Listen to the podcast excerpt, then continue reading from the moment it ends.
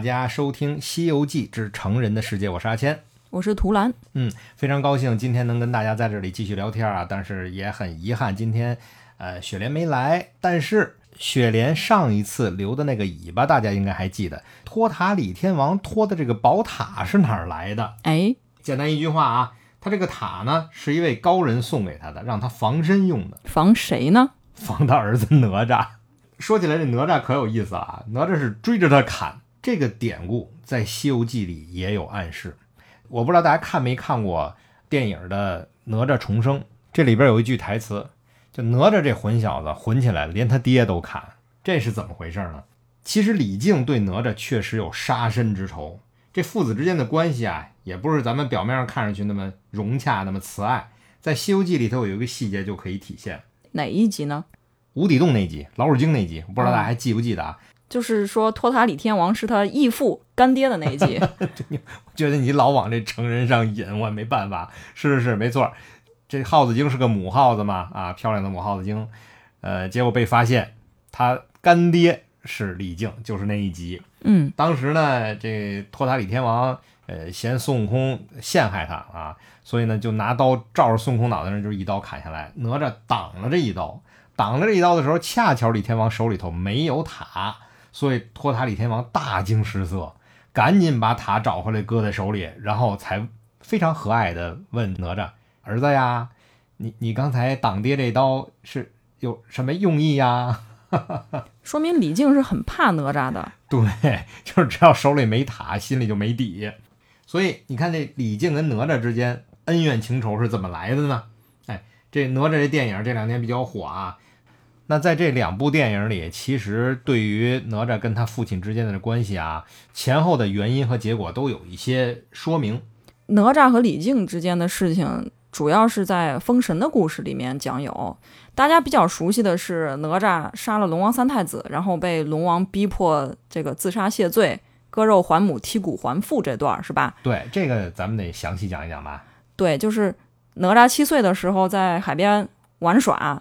还他那个混天绫，哎，混天绫搅得龙宫不安宁，所以龙王就派夜叉上来查看，然后哪吒把夜叉给打死了。这夜叉可不是普通的一个一个小鱼儿，他按道理说是有官有职的，对，天庭指定的一个官职叫巡海夜叉，打死的是朝廷命官。对，然后龙三太子呢，就是哪吒那个万年 CP 敖丙，对对对，就上来兴师问罪。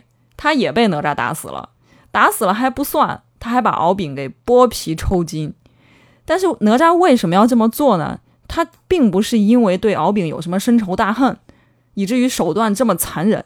他其实是出于一种很朴素的想法。小说里写了，是因为哪吒想父亲李靖缺一根腰带，用龙筋做这腰带刚刚好。所以你看，哪吒他其实是一个就是善恶观、是非观都不是很全面的熊孩子，就像现在有的小孩他喜欢折磨那些流浪猫狗一样，他就是出于好玩这么做。哎，我觉得这个哪吒的这种做法跟孙悟空真是很像，怪不得这俩这么好呢。嗯，是孙悟空也是从石头里面蹦出来，然后天生带一些神力，但是呢又没有什么是非观、道德观，所以闯的祸就很大。对，你看当时也大闹龙宫是吧？对，然后也被龙王告过御状。是，哎，这真是哈，他们有一个共同的千年大 CP，就是龙王。哎，我觉得龙王特别惨，真的。你看被这个哪吒给儿子也给也给杀了，龙宫也搅得 tinh 光的，然后孙悟空又跑那儿搅腾一趟。也是把他这个四个兄弟全招来了哈，最后才把对对才把 孙悟空这披挂给传传好了。孙孙悟空是抢劫一番，哪吒是杀了人，两个犯罪性质不一样的啊，还真是哪吒更混。说起来，对，但是你看龙王他痛失爱子之后，并没有马上带兵去围攻陈塘关，那是后面的事儿。其实龙王是先找李靖讨说法，说我要去天庭告御状。那李靖呢？他就肯定是斥责哪吒了，哪吒就为了不想给他爹爹娘找麻烦，他怎么做呢？他就直接到天庭门口拦住龙王。哎，这块呢，其实我我想补充一下啊，就是他到天庭门口去拦龙王的这件事情，我觉得应该也不是他自己想出来的主意。那是谁给他出的主意呢？他师傅。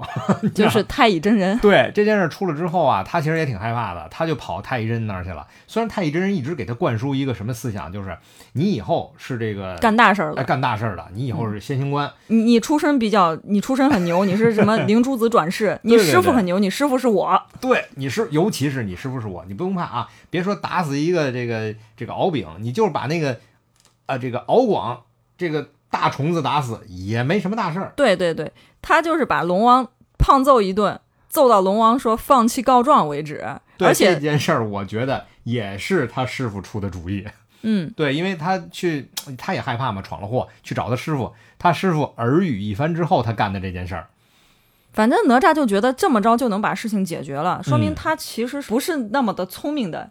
对他主要是听他师傅的，哎，而且我觉得这里边还有一个细节跟大家讲很有意思，就你知道这个敖广，这这龙王嘛，对，他也算是学道的，嗯然后他和陈塘关李靖是什么关系，你知道吗？嗯，他俩有关系有这个杀父杀子之仇的。这俩人还真有关系，这俩师兄弟儿，俩人认识，所以当时把他这个儿子杀死之后，龙王还是先变成一个书生的样子，到家里头去找的陈塘关李靖，嗯，去兴师问罪，你知道吧？当时李靖还不知道，后来把哪吒一叫来，哎，哪吒真说实话，哎，我干的，怎么了？看龙筋还在这儿呢，要么还给你，特别、嗯这特别气其实很其实人，很残对忍。嗯，非常残忍。所以你看哪吒长成这么一个小混蛋，那李靖是推卸不了的责任呢。他是他是哪吒的爹是吧？对，但是我觉得可能最主要的责任应该还是他师傅。太乙真人，感觉他太乙真人是他一个半爹。我是觉得太乙真人啊是借父生子生的哪吒，你知道为什么呢？当时这个哪吒他妈怀他三年零六个月嘛，嗯，生不下来，晚上做梦梦见其实就是太乙真人，然后抱着灵珠子到这儿来以后，直接就揣他怀里了，所以生出来的时候不是光着出来的，就是李靖其实没有出力，就是出了力，可能也不是主要的力，李靖他媳妇儿其实是个代孕。哎应该是这么说。你想啊，他生出来的时候原文里讲啊，哪吒生出来的时候不是光着出来的，是带着混天绫。带着乾坤圈出来的，你说谁弄的事儿吧？所以李我们脑袋上冒着绿光，哎，成人的世界，对，所以咱说成人的世界。不过今天这成人的世界不是《西游记》成人世界了啊，今天是《封神榜之成人的世界》。嗯。嗯，但是民间传说里面呢，呃，我们听的故事往往是哪吒是一个这种小英雄的正面形象，嗯，小兵张嘎。啊，他所以他是把龙王塑造成了一个坏人，就是说龙王还有这个三太子，他们要求百姓进贡童男童女，哪吒是为了保护百姓，所以就是杀了龙王，包括三太子。但是民间故事和封神里面的。关于哪吒的故事，它不是完全一致的，只能只能对，嗯只能说百姓心里面哪吒的形象是比较好的。对，其实哪吒形象比较好，应该还有哪吒这个就有求必应这说法吧？那这我们就得把故事拽回来说，嗯，就哪吒把龙王痛打一顿之后，嗯，这次龙王没有善罢甘休，谁也咽不下这口气，对不对？可不嘛！你想，儿子被人杀了，自己被人家在南天门前面胖揍一顿，还扯下四五十片龙鳞，我天哪！而最主要还逼他变成小蛇，然后把他，带回他爸这个面前，啪扔在地上，我天，我颜面扫地，真的。就是伤害性也很大，侮辱性也很强。对，所以这次龙王就真的叫上了他那几个兄弟，把四海龙王四位敖子辈儿的全都带过来，然后带着虾兵蟹将就围攻了陈塘关。对这次才有这个哪吒自裁谢罪的这一段儿。对，但是哪吒其实并没有真的死，就他的师傅太乙真人是又给他在背后撑了腰，给他留了后路。对，我觉得这块儿啊，也得跟大家讲，我个人认为，这个主意也是太乙真人出的。为什么呢？就是当时这个也是啊，这四海龙王去问罪之问罪的时候，哪吒肯定害怕，那么点小孩闯这么大祸，嗯就找他师傅去。他师傅说：“嗨，我我就觉得这个‘嗨’里边啊，当然他呃这‘嗨’字儿我没听见，但我这肯定这么说了。这字儿里边是有含义的，就是你就把那四个龙都杀了，也没什么大事儿，多大点事儿啊，对呀？咱我是太乙真人，对吗？而且咱们以后有大事在身，所以呢，太乙真人也很这脑子里有一股筋是什么呢？就是你这陈塘关李靖太窝囊了，不就几条龙杀了就杀了，你这弄这所以太乙真人觉得你这个亲爹还不如我这个真爹。没错。我给你出一主意，你干脆就跟他断绝父子关系。但是断绝父子关系谁提啊？你不能孩子提啊。所以他就给出了个主意，说你回去以后啊，你不用怕死啊，你直接这个割骨还母，剔骨还父，你跟他就断了关系。之后的事儿我给你安排，哎，咱们该活还能活过来。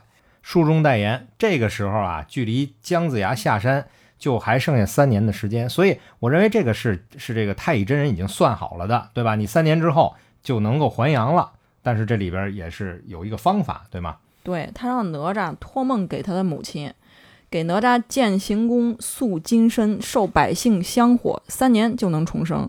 所以哪吒就给他妈托梦啊，他妈醒来就哭嘛。当妈的都一般比较心疼儿子，对，尤其儿子嘛啊，是还死的那么惨，是吧？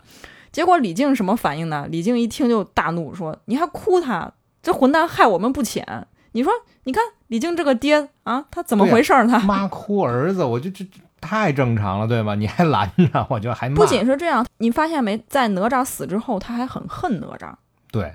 然后哪吒他妈就拗不过儿子连续托梦嘛，所以就找人背着李靖在翠屏山给他修了一个行宫，塑了金身。就说这个翠屏山，大家知道翠屏山在哪儿吗？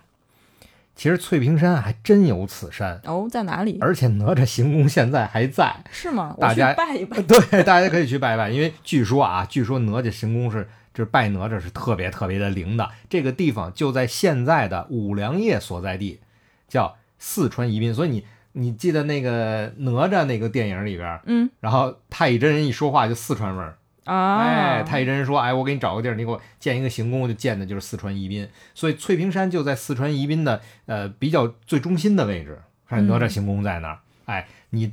在哪吒行宫上一站，就能看见五粮液。五粮液给我们打钱。对，这个这个哪吒行宫啊，听到了，你这个经营方啊，广告费，嗯，打钱。嗯，反正呢，这个哪吒在翠屏山显圣之后，百姓就纷纷祭拜，香火很旺。因为哪吒其实是挺江湖气息一个人，就是你求我，你供我，我就我就应你。对，我觉得最重要的是你这香火盛，三年才能够重生，所以我觉得这会儿他很努力工作，是为了赶紧活过来。所以他这会儿的这心气儿很高的。哎呀，我要活了，我要活了，我要活了，是这种心气儿。是，但是哪吒这刚美了半年，他爹又来了。李靖就出差路过这儿，发现这儿有一个哪吒行宫，立马是火冒三丈，一边把哪吒金身打了个粉碎，然后又让手下官兵拆了他的行宫。嗯，不仅如此。他回去还痛骂他媳妇儿，说：“你生的好儿子啊，死了还来害我！哪吒行宫这事儿，如果如果传到朝廷里，有人参我一本，这不白白断送了我的前程？”哎呦，我天，太没人性了！这个爹，你说人家哪吒已经死了，已经剔骨还你，按道理说就相当于没有父子关系了。这会儿百姓信他，给他建了行宫，他妈给他塑了金身，这应该你至少不应该生气吧？他觉得。哪吒是在就是魅惑百姓，而且他是亲手砸了哪吒的金身。但是最重要的是，他关心的是白白断送了我的前程。他其实最关心的是他的官运，他的前程。对，就相当于是为了自己的前程。就把他儿子亲生儿子又杀了一次，所以这会儿我也在怀疑，他真的是把他当亲生儿子，还是说他已经知道他被绿了？其 实跟绿没有关系。好吧，跟绿没关系。这个这个人性啊，这个人性，哎。但是把李靖这么写呢？恰恰是因为这本书呢，《封神演义》是成书于明朝，那个时候父权意识是很强烈的。对，我觉得好像中国古代父权意识一直都很强烈。是，就是这个儿子不能忤逆不孝，啊，更不要说你闯祸丢了家族父亲的脸面，其实就是咱们现在经常说的爹味儿。对，君君臣臣父父子子，哎，这个爹味儿现在是一个著名的网络用语吧？好像网上很多。对，就是一种，他是对这个家长制思维的一种批判。嗯。但是李靖的行为，他都不仅仅是这种家长之思维了。他不仅没有这种失去亲生儿子的伤心，而且是哪吒死之后，他还恨不能哪吒再死一次，恨对他恨的是咬牙切齿。你说，这就为什么哪吒肯定要找他父亲报仇？对啊，你相当于你看，我为了你死了一回，而且特别痛苦。你知道原著里写这个割呃割肉还母，剔骨还父怎么写的？自己把自己胳膊砍下来。把自己的胸膛抛开，把里边肠肚全掏了，多残忍的一个画面！就就是为了你啊，让你不再被龙王所逼，然后塑了金身，你又给我给打碎了，相当于你杀我两次了。对，而且在哪吒看来，他这个时候是不再欠李靖恩情了，而且李靖打碎了自己的重生之路，就是跟自己结仇，所以哪吒这种弑父的行为是完全不把李靖当父亲的情况下进行的。对他亲爹实际上太乙真人，又又跑成人世界里来了，好吧，嗯，接着说。然后故事就回到我们开头说说哪吒追着砍他爹那段了。嗯，哪吒这个金身毁了之后，他就哎一缕小魂魄又回去找他的亲呃他的师傅，我觉得你这也开始往成人世界上怪啊。往找他的师傅太乙真人。那师傅就心疼哪吒呀，用所以他用莲花莲藕给哪吒又做了个身子。我觉得这除了心疼哪吒之外，还有原因。其实太乙真人也是爹味儿十足，另对外一种对爹就是李，我我爹是李刚那里边儿李刚。对对 对对对。然后呢，他其实他特别讨厌李靖，为什么讨厌李靖呢？我们是干大事儿的，对吗？我们干大事儿的，马上姜子牙要下山了，我你老是在跟我拘小节。对我姜子牙还三年就下山了，哎，三年正好哪吒重生，已经半年了，你给我来这么一套，我我怎么弄啊？来不及了，所以他没辙了，也是没辙了，所以马上给哪吒做了一个新的身体，而且做的时候很用心啊。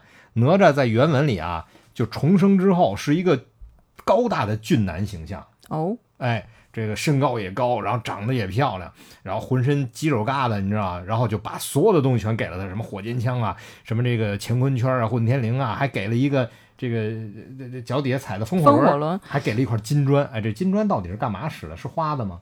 金砖不是哪吒生出来带的吗？我也不记得了啊，生出来没带金砖，但是这个金砖很厉害。后来他拿这个金砖还砍了一下他哥。拍人的那种，拍对人的对。对对对，当然，所以是拍砖啊，那会儿就有。对他拍了木吒一下，就拿这块金砖。嗯，然后，然后师傅就给把哪吒又装成装备成一个哪吒杀二点零 哪吒二点零 啊，就师傅只能帮你到这儿了啊，你该找你爹找你爹去吧。哎，对，我觉得这块儿挺损的，你知道吧？就是去吧，找你爹去吧，就是找找你那个哈，虽然他没有明说，但是其实他就是这么做的。对，就是你你该报仇报仇。其实他并没想让哪吒去真的把他爹杀了，他这会儿呢，呃，在原著里啊说其实是想着去磨磨他的杀性，就别让他老那么嗜嗜血，那么嗜杀。但是我觉得心里还有一层意思，就是这个。这你这个爹呀讨厌了！我我你你打他一顿至少也是好的，我出口气，是？嗯，呃，李靖其实是打不过哪吒，本来就打不过哪吒对，本来就打不过。然后嗯这个重生之后，二点零版的哪吒他更打不过了，追得满街跑啊！我啊跟你说，但是还好人儿子多呀，嗯，对他他这不是仨儿子吗？还有一个金吒，一个木吒。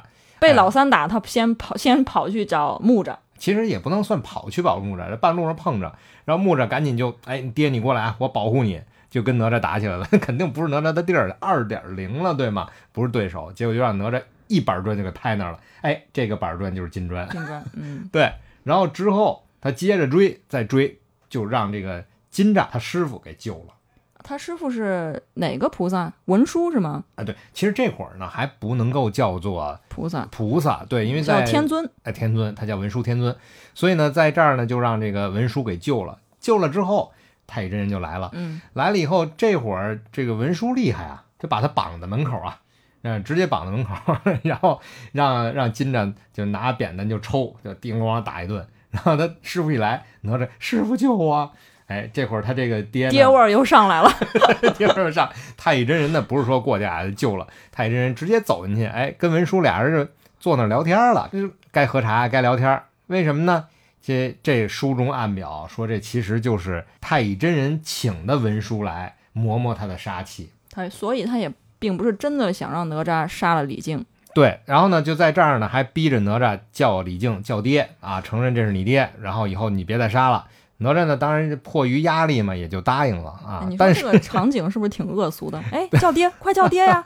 不是这场景，你得这么想，真爹说来叫他爹。到底谁是真爹？真爹来说来叫他爹。对，问哪吒的妈 反正哪吒他妈梦见了，啊那孩子谁送来的？对对对对对，嗯嗯，太恶俗了啊，不嗯不能这么讲，就是成人世界也不能这么讲。反正这然后哪吒被被放，李靖先被放，然后很快就哎李靖走了，放哪吒，哎，这块太坏了，我觉得真的就是太乙真人啊。太乙真人把这个李靖，人家李靖你走吧，然后哪吒就留下了。李靖特高兴，土遁咔就跑了。关键是在于没走多远儿，你知道吗？哪吒就你也走吧，嗯，就又追上来了。这就明摆着让哪吒再打他一遍嘛。对吧对，然后哪吒咔就追，哇，这李靖我这什么情况？你让我走，你放他干嘛？你这这这明摆着就是要我命嘛，就玩命跑，这真是次他不容易。三个儿子都使完了对，仨儿子，俩儿子都使完了，第三个是砍他的，你知道吧？啊，所以这个时候真的是他命大，就他自己觉得，哎呀，我真是命大。为什么呢？碰见他师还傅，有一个私生，我还以为你说还有一个私生子，不能这样啊！这这个这个成人世界也不能这么讲。他虽然没有私生子，但是他有一干闺女。干闺女，干闺女，干闺女在西游里面说啊，，在西游里有一干闺女，好吧。然后他就碰上他师傅了，师傅是谁呢？燃灯道人。嗯，哎，燃灯道人的这个身份就很高了，因为你想在佛教里边就是燃灯古佛呀，释迦牟尼的上一任管理，呃，叫上一任，相当于是吧？嗯，所以燃灯道人是他师傅，他一看见他师傅特别高兴，哎，师傅就把他给救了。这个师傅救了他，怎么救的呢？啊，对，不说了啊，过程反正叮咣打一通，然后最后把他救了。救完之后要收这哪吒，就拿了一个塔出来，啪把这哪吒往塔底下一扣，这个塔就是镇了白娘子那个塔嗯，吗？别闹，不是啊，不是啊，他胡说的，好吧？这个塔呢就把哪吒扣里，扣里边就烧。哎呀，哪吒烧的难受啊！啊，救命啊，饶命啊！就别别烧我啦！好，不烧你了，认不认这爹？啊，你得认吧。好，认认完了以后，这个出来还还砍吗？不砍了，放出来，放出来还砍，还砍，再扣扣里边再烧，就来回来去烧啊，就把这哪吒就给烧服了。但真的是不是烧服了不知道啊，反正是烧的当时是服了。服了以后呢，这个其实即便是他说服了，托塔李天王这李靖心里还是 还是还害怕。所以这个时候，这这燃灯一看，这徒弟反正确实也是也危险。这小混小子，你知道他干什么呀？就把这塔传给李靖了。嗯，所以你就拖着这塔啊，他什么时候砍你，你就把它扣起来烧。所以托塔李天王才一直拖着手里这塔，这保命的，知道吗？所以这个塔其实还是没有唐僧那个咒方便，是吧？啊，对，那个直接一念就完了。对，这个嗯塔他还得必须随时带着。你看他只要不带着，他就很紧张。他这个儿子，对，没错。所以你看，在那个哪吒重生那个电影里边啊，也说，就是当然这是导演的一种猜测，就是说天上的那个托塔李天王身边的哪吒不是一个真的哪吒。他是一个塑像个，哎，是个假哪吒，就相当于用个塑像，然后吹口仙气儿变活那种吧，啊，就是个假哪吒。真哪吒的元神一直在人间，对，为什么这么猜呢？其实就是从这儿来的，就是你说因为他们父子关系其实一直是不和的。对，老虎还有打盹儿的时候，你真敢把一个没事儿就想砍你的人留在身边吗？你还不一定每天都拿着塔，就像孙悟空，对，当时砍孙悟空的时候手里就没拿塔，你说你你说到这儿，你看你看李靖，哎呀，李靖这个爹呀，他就在天上看着他儿子在地上，每次重生都被弄死一次，每次重生都被弄死一次。他也不下来，对，他也过瘾呢，你知道吗？所以其实他也怕哪吒重生上去又砍他嘛，所以他宁可带一个假的。那后来在西游里面，哪吒和李靖是同朝为官的，对而且上阵父子兵，一起就是带领天兵天将下来帮孙悟空这个降妖除魔，是吧？对，当然这块儿咱们就不能说他旁边那哪吒是假的了，俩故事嘛。至少是跟他爹是表面上是和好过。对对对对，而且后来一直就帮孙悟空，也不是帮了一次啊，也帮了他好几次呢。对，这是这种和好其实是挺儒家思想的啊，他就要求你人们要和谐，哪怕这种和谐背后是强权和逼迫出来的。对，可是你你看啊，听到这儿，你没有发现其中有一个问题就出来了，嗯，就是托塔李天王李靖到底是佛家的人还是道家的人？嗯，那你你仔细想啊，首先他是道家的人，应该是因为他是当朝为官嘛，周围全是道人，什么太白金星啊什么的，就保的是天庭，按道理是道人，但是他有三个地方不像道人。嗯，啊，当然他也说他是学也是学道的啊。那开始咱说了，他是学道的，他跟龙王是师兄弟儿啊。但是呢，你会发现他大儿子跟的是谁呢？在《西游记》里说他大儿子金吒跟的是佛，在这个《封神榜》里说他的大儿子跟的是文殊菩萨，然后他的二儿子木吒在《西游记》里头跟的是观世音，对吧？木吒是晦暗行者嘛，跟的观世音。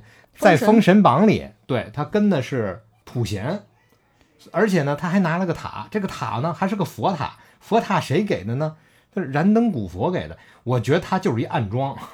当然你可以这么解读，但是我觉得是因为这两个通俗小说它成书的时间其实是比较长的。对，它从元朝呃各种人们之间的口口相传的民间故事，然后到评书先生说的故事，然后到最后明末成书，它经过了很多阶段，有可能就是信道的人他写的时候，他就会把这里面的燃灯古佛就写成燃灯道人；嗯，信佛的人写的时候，或者说这故事的时候，就把它讲成燃灯古佛。对对对，尤其是在其实，在普通老百姓眼里面，就是这种道家和佛家的宗教形象，往往是模糊而且交织在一起的。对，因为在明朝和清朝的时候，这个佛道融合的现象就已经非常非常的普遍了。再加上中间又有一些这种读书人来嗯。写书，读书人你知道都是学学儒家思想的，对对就是又又又的儒释道都混合起来对，了。其实儒释道就是当时的一个思想，呃这大融合。哎，就是一个嗯，我说民间呢，又把在这种你经常在寺庙里看供着八仙。哎，对啊，然后，在这个道观里供着观音菩萨，没错，没错，就老百姓其实他是不分这个道嗯。家还是佛家，反正都是神仙就是了。对啊，各种的神仙有什么供什么，嗯，。对，刚才这话题说远了啊，咱还扯回来，因为今天咱们主要说的，呃，不是亲爹和真爹的问题，咱们今天主要说的是宝塔的问题，好吧？咱们还说回这个宝塔，这个封神故事里边有三大宝塔啊，这三大宝塔呢，分别是托塔李天王李靖的黄金玲珑宝塔，另外两个呢，呃，另外两个就比这强得多了，这个应该算是最弱的一个。那排在第二名的呢是金陵圣母的四象宝塔，这个我都没听说过。是吧？嗯这金陵圣母是通天教主的第二嫡传弟子啊。万仙阵里边啊，这金陵圣母用四象宝塔打死昊天上帝的女儿，叫龙姬公主。这四象大家都知道啊，什么青龙、白虎、朱雀、玄武，这是四象。嗯所以四象宝塔也是奥妙无穷的，是排在第二。嗯哎，现在 number one 了啊，当当当当，哎，排在第一的是太上老君的天地玄黄玲珑宝塔。哦，我还以为是镇白娘子那个塔。你讨厌，你这老串着。那么这件法宝，那真是哎，堪称无人能敌，是三界第一防御法宝，哎，防御法宝是太上老君的贴身的防御法宝啊。所以破通天教主天地第一大杀阵诛仙阵的时候，太上老君就是倚仗着他防住了那个叫什么现仙剑的攻击哦，哎但这段故事可能就在《西游》里面啊。在《西游记》里没有啊，《西游记》里没有。嗯所以咱们这今儿个有点跑题的，跑到这个对《封神榜》里头转了一圈。嗯，但是我们通过这个李靖和太乙真人这两位爹的故事可以看出来，其实两位爹两位爹啊，这两位爹好吧，嗯，太成人了。你接着说，嗯在《封神演义》这个小说里面，包括在《西游记》里面，嗯，它并不是一个非常明确的正邪两立的作品，它嗯不是说好人就是好人，坏人就是坏人。民间故事喜欢这么编，嗯，但这两个小说不是这样的，不是说哪吒是好人，龙王就必须是坏人，孙悟空是好人，玉帝就必须得是坏人。这两个小说为什么它流传时间这么长，流传度这么广？主要是因为它不是一个法治道德宣传片，是吧？嗯，里面的人物就不管是神也好，仙也好，什么小英雄也好，他都不是道德完人，对，他是个有血有肉的一个感觉。是他是非常符合这个真实世界这种人性啊、社社会啊，是吧？对，这也是为什么咱们这个节目叫《成人的世界》。